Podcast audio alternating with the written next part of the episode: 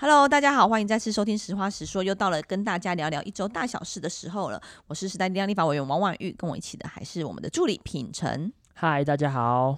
第一个想要跟大家讨论的部分是在于说，不知道大家有没有关注到，说上周三读通过了就业保险法，而本周通过了性别工作平等法。那这两个部分，时代力量的立场是在于说，我们理解也给予有这样子的进步，有一些些的肯定，但是却非常的表达了遗憾。因为我们看到就业保险法里面只修了一条，就是在请领育婴假的时候，是夫妻双方可以同时请领。原本是其中有一方没工作，或是有一方有请领的情况下，另外一方就不能来做请领。那我自己觉得说。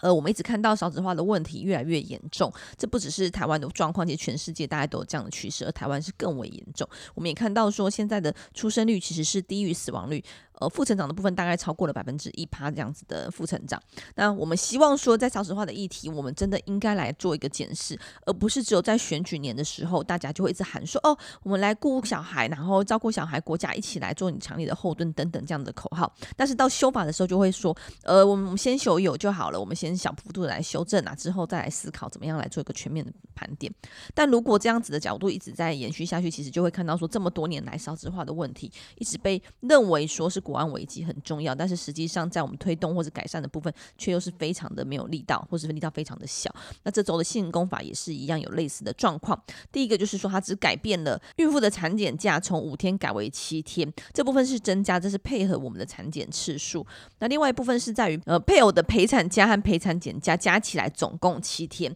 为什么我们觉得这部分非常的不够？就在于说。呃，如果大家有过怀孕生子的经验，会发现说，其实常常白天的产检时间或者白天的妇产科，很多都是很多时候都是妈妈一个人在这边等待产检，然后进行产检。但是等到假日或是晚上的时候，其实就有非常多的爸爸愿意一起来陪同，愿意一起来。但是呢，这也导致说，如果像我们以前约完诊的情况下，就常常会看到十点、十一点、十二点都是有可能还在看诊的情况。但这显示出来说，其实还是有一些配偶愿意一起来做陪伴的工作，而且怀孕，我们认为这就是从怀孕开始就应该是两个人的事情，而不是只有妈妈一个人的责任，更别说生产之后养育的责任等等，都应该是双方一起共同来努力的。那如果爸爸要来白天来做陪产检的话，就会变成是他可能要来用请假的方式。那劳动部说，嗯，对啊，现在其实不用给配偶有特别的呃独立的完整的七天的陪产检假，就是因为其实假很多，他可以请家庭照顾假，可以请事假，可以请病假。但这这这也凸显出，其实我国在于这样子的性别平等的部分，其实还不够重视，以及在少子化的部分。不够的努力。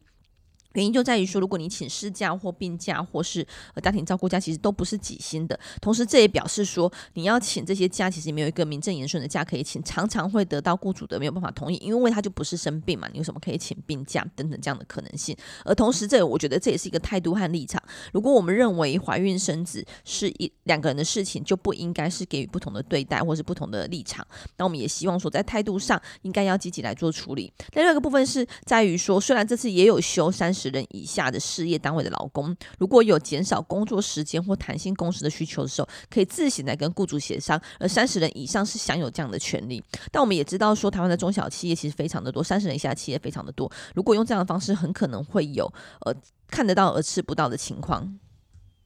嗯，我觉得这三十人以下事业单位的这劳工，如果他是有减少需求的话，要自行跟雇主商，这个实务上真的不太可行。因为台坦白来说，台湾这个长期劳雇关系本来就是失衡的状况。那尤其我觉得这个是包含，嗯，从教育端啊，或者在整个社会氛围上面，都对劳工争取权益上比较不友善的。尤其是三十人以下事业单位，你说要有一个共同的这个。工会或者是共同争取权利的这个单位，确实是非常的少见。那在这情况下，你要跟雇主自行协商，并且得到雇主的肯认的，这。我觉得实际上，我觉得常常我们会有这种法条上设计看起来好像很可行，但是遇到实务却完全做不到这个状况。那其实回到刚才这个少子女化的问题，其实这几年已经谈了非常多次。那从这个所谓的少子女化办公室到这个呃少子化说要修专法等等，其实都可以看见立法院当中一直有这样的倡议跟讨论，但我们却看到这个进步幅度却是。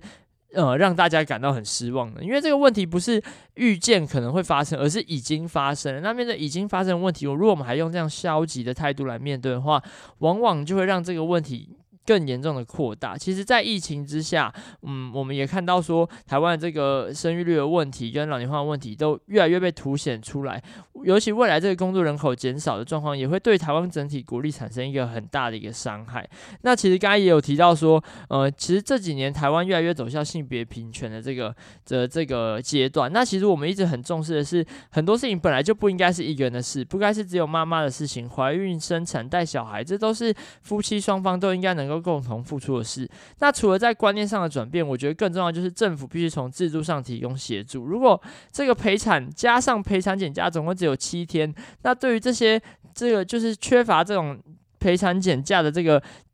爸爸来说，他们其实大多数的这个公司也不会愿意让他们放假去做这样子的一一件事情。那其实往往就会让妈妈她必须承担一个人必须承担很大的压力。这对于这个不管是未来家庭的发展，甚至我们要解决这种重大的国家议题，都不会是一件好事情。所以我想。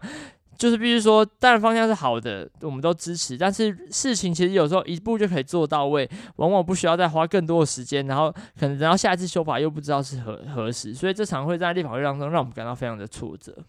对，那我觉得应该要在政府的政策又或者是修法上，都应该要积极的、正面的来鼓励父亲或者是另一半配偶能够来。从怀孕开始就来做参与，因为为什么我们在这件事情上觉得特别的坚持？其实也不是只有我们，包括民团，其实已经诉求了非常多年，都认为应该要有陪产假和陪产检假，都应该要来独立给予全新的给付。那原因就在于说，像呃我们都知道说，在陪产检的过程当中，其实非常重要，因为呃我觉得有时候面对到产检上遇到一些状况，比如说可能会有胎儿的异常，可能有流产的情况等等的部分，其实只有让孕妇一个人去承担，或是当下一个人去面对，其实压力是非常大的。那我们也看到说，孕产妇在产后有这样忧郁的情况的比例其实非常高，接近七到八成的比例上。那刚才产检的部分之外，其实产假的时候也是一样，因为我们都知道说，以前有一句俗语叫做“生得过麻油香，生不过四块板”，意思就是说生产的风险其实很大，然后变异性也很大，就是可能有一些突发的意外等等的部分。当然，随着医疗进步，这部分的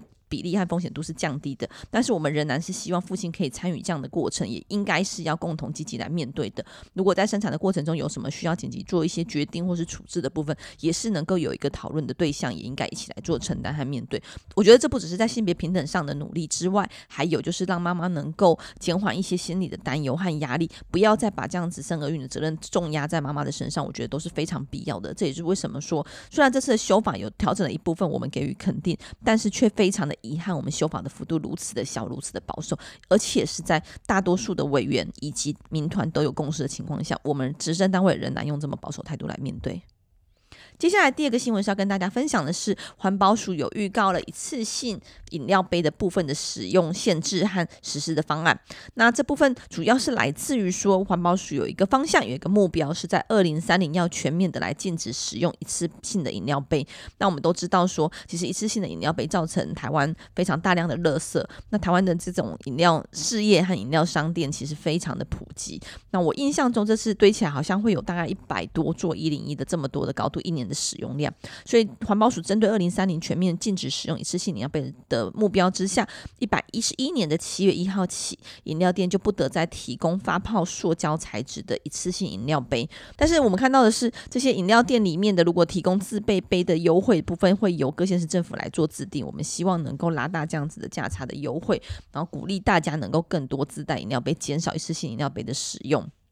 那同时有一个目标是在于一百一十二年的一月一号起，希望至少有五 percent 的门市能够免费的提供消费者借用循环杯。那这部分首先要跟大家聊聊的是，为什么这次石油先限定在发泡塑胶材质？就我们的了解，是因为发票发泡塑胶比较容易催化，或者比较容易呃分呃呃。破碎，所以就造成塑胶微粒等等在环境中存在，像是海洋中等等的部分都有可能。那再次的循环到人体的体内，其实是非常严重的。那过去我们其实自己非常的关心一次杯一次饮料一。我们自己非常关心一次性饮料杯的使用，那我们会认为说，呃，这样子限制当然是一个方向，但是如果只有限制，恐怕会让大家觉得这像是变相提高了费用，提高了这个变相涨价的可能性。所以在当初我们看到这样子的方向的时候，我们就积极跟环保署一起来做努力和推动。我们希望的是，不只是限定，不只是用价差来做处理，其实也应该给民众有一个更方便或是更方、更更适合的使用方式，而避免变相涨价的这样子的疑虑和风险。那变相涨价的疑虑方风险，希望能够提供大家更方便的使用方式的部分，就在于说这个循环杯的利用。我们知道，早在很多年前，其实就有一些单位开始在推动循环循环杯的使用，像是我最早开始知道的时候，是在好几年前，在这个台南振兴街就开始在推动。那目前我们也看到麦当劳跟好和气也有来一起做推动，所以呃，他们有在麦当劳前面是有这个租用饮料杯、饮料器材的部分，还有。还有呃，很多商家也有开始推出这样子的循环杯的利用。那包括说，还有一些县市其实有透过这些倡议团体跟部分的商圈来做合作。那我觉得这部分其实都很好，也希望大家可以持续来做推动。而在饮料杯的部分，还有的是循环杯，其实还有一些部分待解决。比如说，就我们的了解是，使用什么样材质、什么样的形状的饮料杯。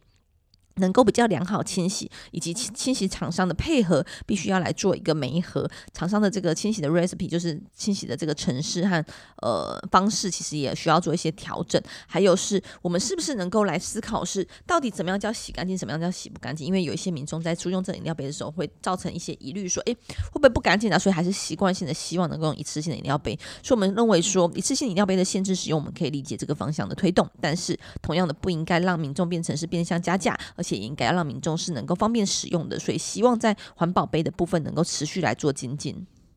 其实我觉得这个环保环保杯的问题确实非常重要，因为台湾是一个饮用手摇杯的大国，就不管是在我们呃这个引以为傲的这个珍珠奶茶，或是从由此衍生出来的种种手摇杯的类型，甚至我们办公室就常常也会有这个。非常爱喝水摇杯的同事，而且还不止一位。那其实这个现象，早在我嗯在学生时期的时候，我就有就是有。注意到，其实那时候在大学校园当中就有呃一个算是新创的团体，就叫 Better Better，他们就是也是在台大校内推动这个循环杯的运动。因为其实台大校内也有很多这些呃提供手摇杯店的这个饮料店，那其实他们之间都是就是当时的这个倡议活动，就是他们跟各个这个手摇杯店去做合作，那让他们的循环杯可以在校内的所有呃有贩卖的地方都能够使用。所以，例如说他在 A 点买了饮料，那他可以在 B 点也可以。还，那就是这样子，就是相对比较便利的方式。我觉得当时就我的观察啦，确实也有开始推动起校内使用这种循环杯的风潮。那当然，可是还是会注意到说，循环杯可能会有被乱丢啊，或者是大家用过几遍之后，因为不习惯或者觉得太麻烦，就还是慢慢这个后来就是这个尝试算是有一点小失败。但我觉得当时这个开始的一些风潮，或是至少。呃，例如说提供优惠等等，我觉得确实会让大家产生这样的诱因。那现在其实现在就已经开始有很多饮料店，是你如果有提供这些呃携带的优惠的话，会让你有几块的价差等等，确实也都能够提升大家使用这个自备环保杯的这个习惯。那我想，嗯，其实现在越来越多的这个减塑的这个政策，它需要的不只是政府的提供的这个政策方向，或者是民间这些业者协助的这个方式，而是大家要有这个心态，是我们应该要从自己。开始做起。如果在自己出去外面买东西，不只是饮料杯，其实我们在呃买午餐、买晚餐或是汤汤水水的东西，如果能够自己带，就能够减少这些塑料使用。我觉得对环境都是一个更友善的一个做法。是说我会持续来推动循环杯的可能性以及便秘的措施，但同时最重要的，我觉得也是希望能够鼓励大家自带环保餐具、环保杯。那像我们刚才提到，办公室其实有些伙伴很爱喝饮料，我当初一上任就在办公室准备了这个环保餐盒和环保杯，希望大家出去购买的时候都能够自带容器。好，接下来我们来关心一下艺文界的新闻，就是在十二月中的时候，我们看到粉丝专业靠北艺术出现了一篇文章，用影色的方式提到某位获奖无数的艺术。艺术家疑似有利用名气和定位性侵与他交流的十九岁女性，而几天后，另外一名女性具名的指出来，自己在十五年前也曾经遭到该名艺术家的性侵。那原本这位艺术家即将成为二零二二威尼斯国际美术双年展的台湾代表之一，在这样的消息之后，呃，北美馆先首先先宣布了将暂缓相关的业务来进行事件的调查。而国家文化艺术基金会也表示，将在董事会上提案讨论，如果事实有确定之后，是不是有可能来撤销这样子国家艺文奖的得主？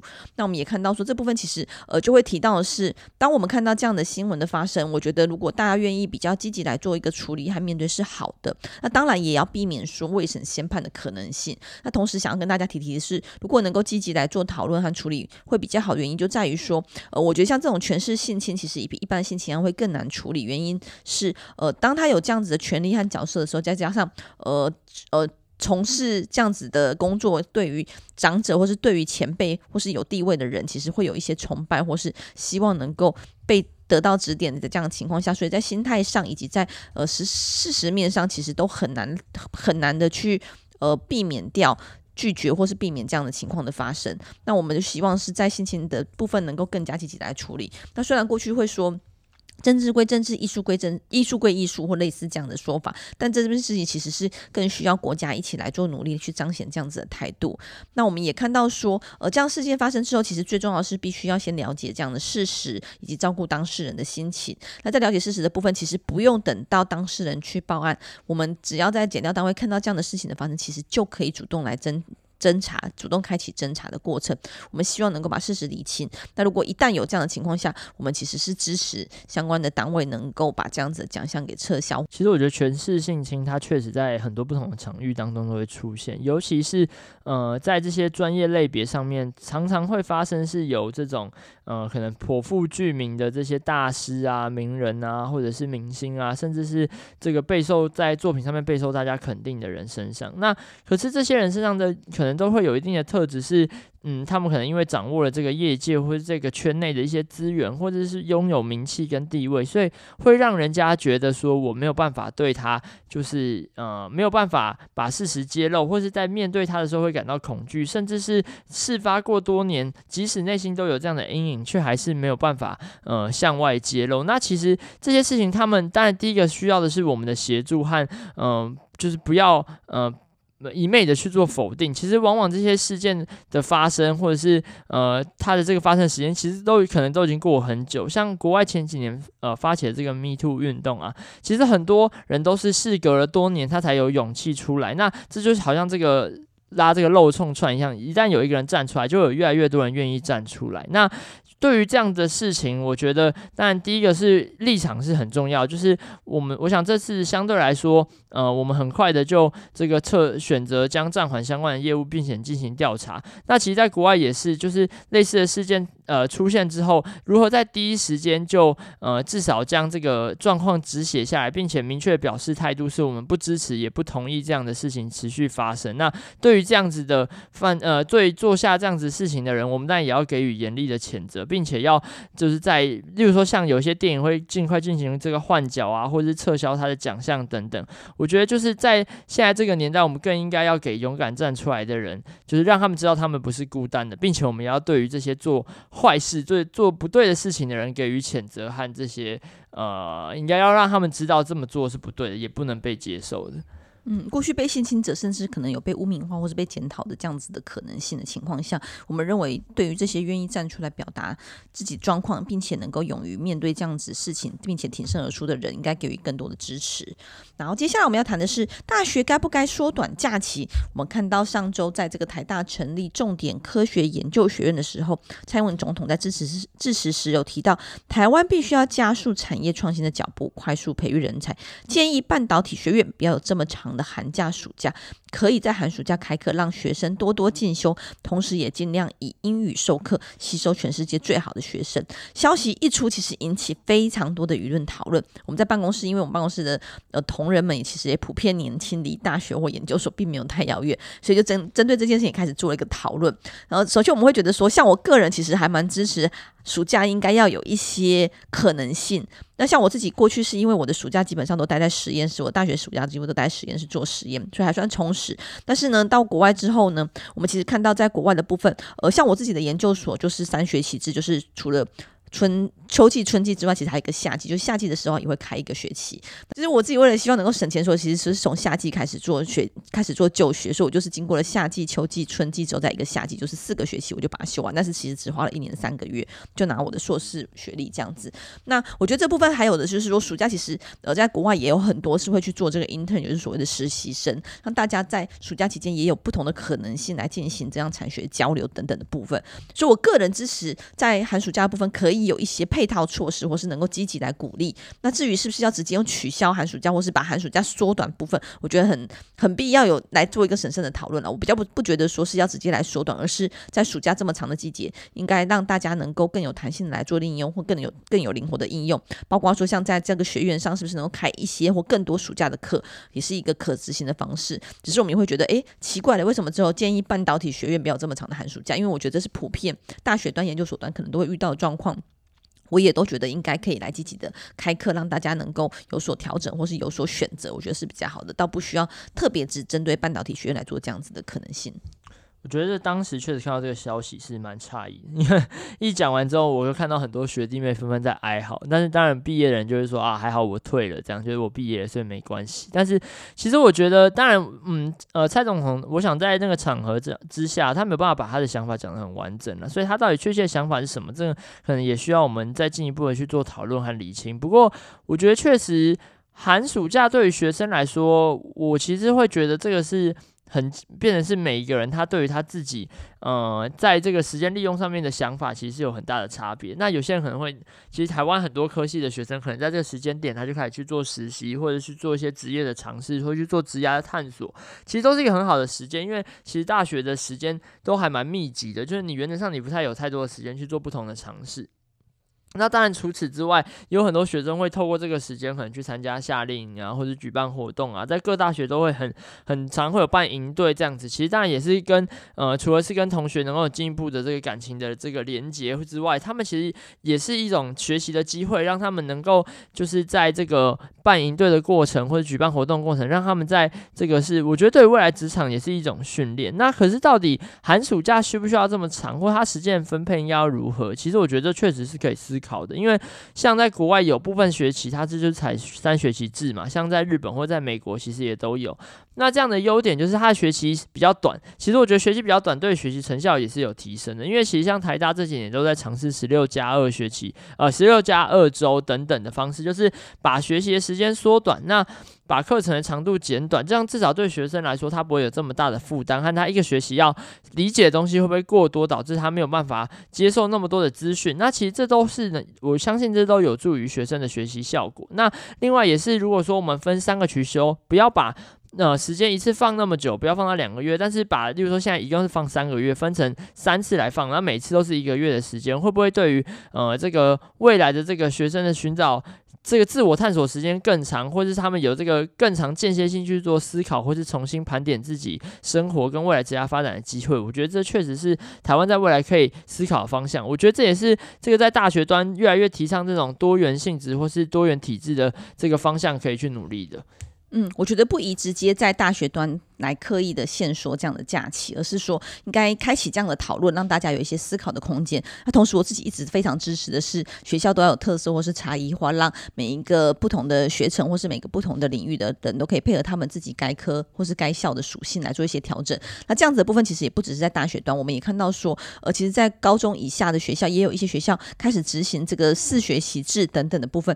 其实都会有助于这样子的推动。那我觉得真的是希望说，呃，让这样子的事情开始开。一个讨论之后，我们来思考一些不同的可能性以及对学习的影响。好，最后呢，就是今天是到了一年的尾声啦，二零二一年就快过完喽。不知道大家过得如何，有没有什么愿望还没有达成？那我自己在看我二零二一年的时候，我觉得其实有点，应该说二零二零到二零二一，因为这个职涯的转换进到立法院之后，其实生活非常非常的忙碌。那加上说二零二一，呃，开始了参与了一些党里面的事务之后，就会变得更加的呃，工作更加的沉，更更加的繁重，所以在家庭。工作的平衡，其实没有取得非常良好的平衡。那我很希望在二零二二的部分，可以再更积极的来做到一个调整，并且是看到的，我自己感觉到的是在进入职场之后，也因为比较忙碌，那加上我的孩子因为开始陆续进到学校里面，所以整个生活状况都有调整。我自己也因为忙碌的很少有时间运动，所以身体的状况感觉有非常大的退步啊。所以希望二零二二年有机会可以再重拾运动的习惯，然后也希望能够保持良好的身体健康，这是我个人的期待。那平成有没有什么样的愿望呢？嗯，我觉得二零二一年，当然我觉得大家都受到疫情很深的影响。那其实当然对于呃大家生活啊或者人际关系都有很大的改变。那我自己当然希望是疫情可以赶快过去啦。就是这两年其实呃不只是台湾，台湾人已经我觉得台湾相对来说是比较好一些的。但是像国外或是大家的生活都受到很大影响。那我想大家都一定有个愿望，就是希望可以赶快解封，就可以出国去。玩，这个希望是明年可以陆陆续续回归正常生活可以出现了，因为我觉得这个至少两年的空缺让大家少了很多，就是去外面走走看看的时间。那对于我觉得身心的调剂，我会有一些影响。那明年的展望，我觉得当然，因为我现在一边念书呢，一边这个工作状况，希望可以就是在那个念书的部分可以有一些进展，不然这个硕士都不知道念到什么时候才会念完。那当然也希望说，我觉得呃，在这个身体健康的部分，也希望继续可以保持，就是呃，当然这个疫情之下，我觉得相对来说大家好像。比较不会感冒或者什么的，但是就是也还是会觉得说常常会太容易疲惫啊，或者怎么样。我觉得这些都是生活习惯上面需要去调整的。对，那嗯，其实也没有特别什么，就希望明年这个疫情可以赶快结束，然后让这个世界重回原有的轨道上面继续运行。